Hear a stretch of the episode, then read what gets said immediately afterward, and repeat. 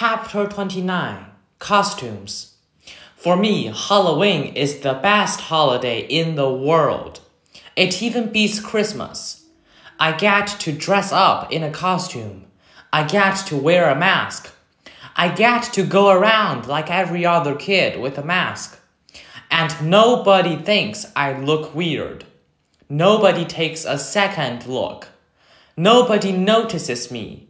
Nobody knows me. I wish every day could be Halloween. We could all wear masks all the time. Then we could walk around and get to know each other before we got to see what we looked like under the masks.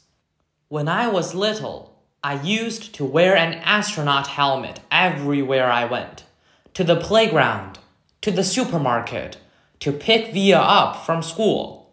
Even in the middle of summer, though it was so hot, my face would sweat. I think I wore it for a couple of years. But I had to stop wearing it when I had my eye surgery.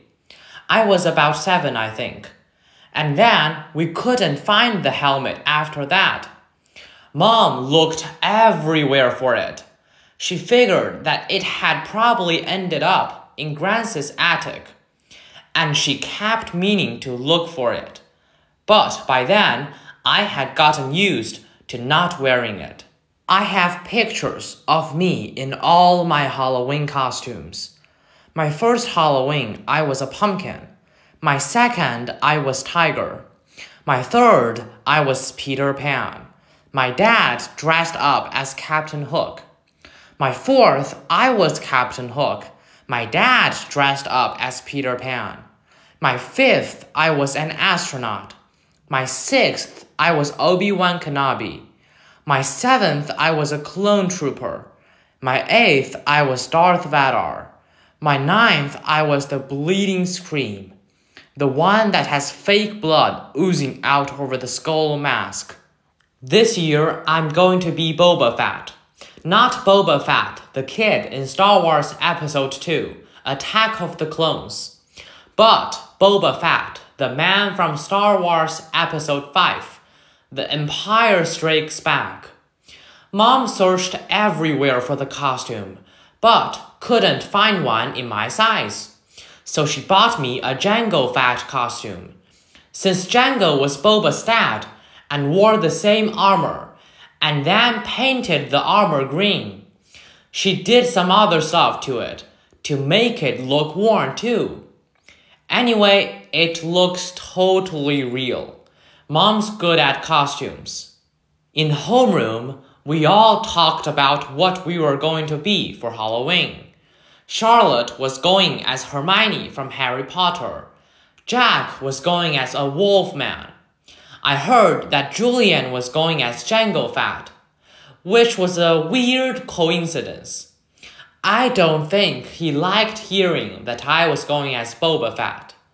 On the morning of Halloween, Via had this big crying meltdown about something.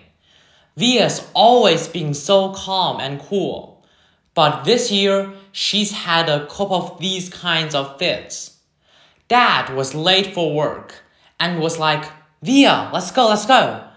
Usually, Dad is super patient about things, but not when it comes to his being late for work.